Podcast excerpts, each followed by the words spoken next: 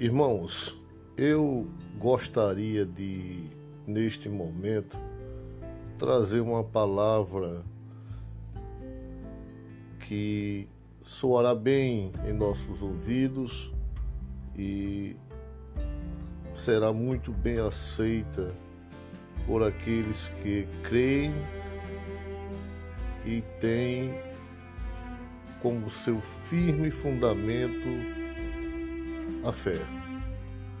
É, Abraão foi escolhido como o primeiro a demonstrar um ato de fé ao abandonar a casa de seus pais, casa esta que não lhe faltava nada, tanto em termos materiais como em termos familiar, já que seus pais, seus irmãos todos conviviam ali em harmonia. E coincidentemente, a esposa de Abraão era estéril. E ele, assim como ela também, sofria muito com isso. Mas Abraão ouviu a voz de Deus quando Deus pediu para que ele saísse do convívio de sua parentela. Por isso que é chamado de o autor da fé. Ele acreditou. Será que você, eu, hoje, se alguém, alguém, um anjo falasse conosco e pedisse para que a gente, para que nós abandonássemos tudo que nós temos, incluindo nossos familiares, e fôssemos para um local incerto,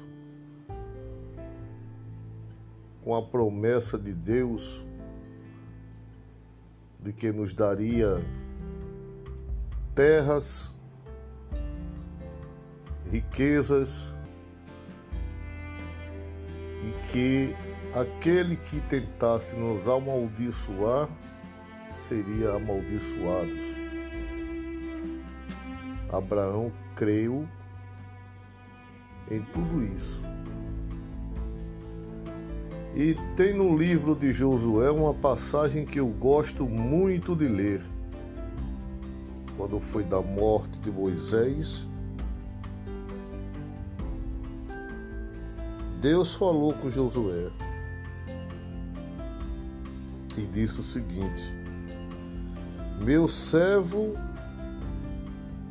Moisés é morto. Levanta-te, pois, agora, passa este Jordão, tu e todo este povo.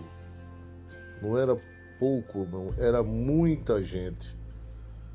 A terra que eu dou aos filhos de Israel. Ora, atravessar o rio Jordão, um rio perigoso, com aquela multidão, se a gente analisar direitinho, Deus determinou, Deus não pediu, Deus ordenou. Ele disse, ele disse: "Levanta-te. Levanta-te." Ele não disse estou pedindo, não, ele ordenou. E Josué prontamente obedeceu, assim como Moisés foi colocado naquela situação diante do Mar Vermelho, onde todo o exército do Faraó estava lhe perseguindo e propositadamente Deus colocou aquele povo contaminado com os costumes do Egito, que muitas das vezes, por qualquer dificuldade que passavam na caminhada, na saída do Egito, sentiam ainda saudades das chicotadas que levavam naquele território egípcio. Como muita gente hoje prefere estar no mundo do que numa igreja. Quando sai da igreja, volta para o mundo por quê? Porque sentiu saudade. E o que é que o mundo nos oferece? Chicotadas. Chicotadas, sofrimentos, decepções, alegrias momentâneas, às vezes motivadas por drogas, bebidas, ou seja, destruição. E Deus propositadamente naquela fase da saída do povo do Egito, colocou-os acuados diante do Mar Vermelho, enquanto o exército egípcio já estava chegando. Às vezes Deus nos coloca em situações que para a gente não tem saída. Mas é para a gente lembrar, através da nossa fé, que existe um Deus que é o Deus do impossível, que tudo pode. Como posso citar aqui outro exemplo que foi o de Lázaro, que já estava morto há dias e Jesus Cristo, ao chegar, Marta sabia que ele poderia evitar a morte de seu irmão. Quando foi ao seu encontro, ela foi logo dizendo: Senhor, se o Senhor estivesse aqui, meu irmão não teria morrido. O que foi que Jesus Cristo fez naquele momento?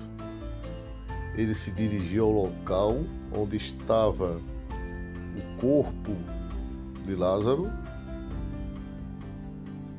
ali protegido por uma pedra enorme que fechava o local, mas Jesus Cristo não retirou a pedra. Ele ordenou que retirassem a pedra. Muitos de nós temos uma pedra enorme em nosso caminho, ou em nossos caminhos. E nós apenas pedimos que tudo seja resolvido, seja solucionado, que o milagre aconteça, mas não tiramos a pedra do nosso caminho. Nós queremos que ela seja retirada. Então, todos nós temos uma pedra no nosso caminho, todos nós temos um mar vermelho no nosso caminho, todos nós temos um rio Jordão em nossos caminhos mas é necessário que tenhamos fé de acreditarmos que nós possamos remover a pedra e atravessar o mar vermelho e o rio Jordão de nossas vidas. Quando Deus determinou que ele se levantasse e passasse aquele rio Jordão, no versículo 8, Deus também deu uma recomendação muito forte a Josué. Ele disse, Josué 1:8 Não se aparte da tua boca o livro desta lei, antes medita nele dia e noite para que tenhas cuidado de fazer conforme tudo quanto nele está escrito, porque então farás prosperar o teu caminho e então prudentemente te conduzirás. E ele repete mais uma vez no versículo 9: Não te mandei eu e repete a palavra que eu falei agora há pouco em relação à pedra, de retirar a pedra. Ele diz aqui: esforça-te e tem bom ânimo, não pasmes, nem te espantes porque o Senhor teu Deus é contigo por onde quer que andares. Eu gosto muito de ler o livro de Josué, esse capítulo primeiro, todos os seus versículos, principalmente o versículo 9, que lá em Salmos Aqui no versículo 8 de Josué, quando ele pede para não apartar da tua boca o livro desta lei, antes medita nele dia e noite. Em Salmos 1, 2, capítulo 1, 2, versos 2, ele diz: Antes tem o seu prazer na lei do Senhor e na sua lei medita de dia e de noite. Então, irmãos, irmãs, aqueles que estão ouvindo, o que eu quis dizer é que todos nós teremos dificuldades imensas. As pequenas a gente resolve. Mas as grandes dificuldades que às vezes aparecem em nossas vidas, é ali que Deus quer agir. Através da nossa fé, acreditar, ultrapassar, retirar os obstáculos que aparecerão durante nossa caminhada.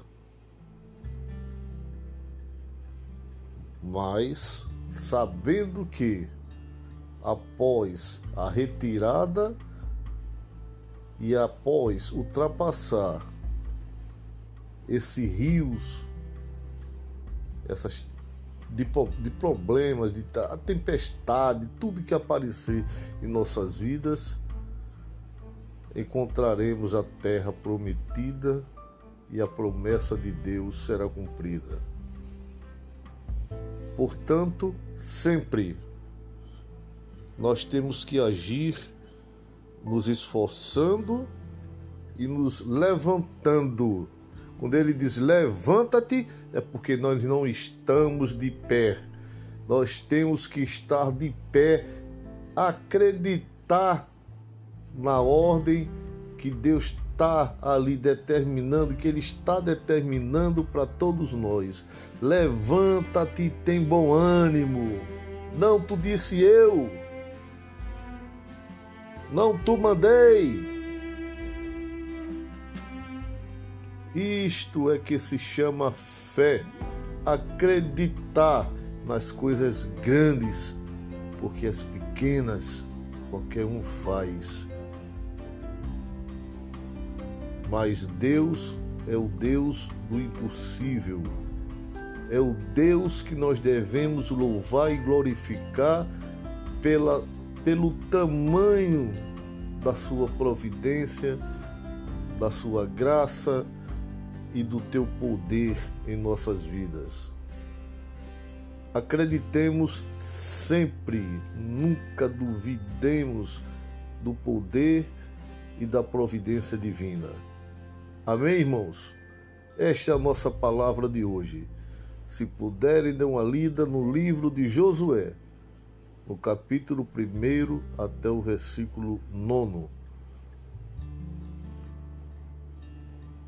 Um abraço e que Deus nunca nos abandone e nem nós nunca abandonemos o nosso verdadeiro Deus, que é o Deus do impossível. Amém.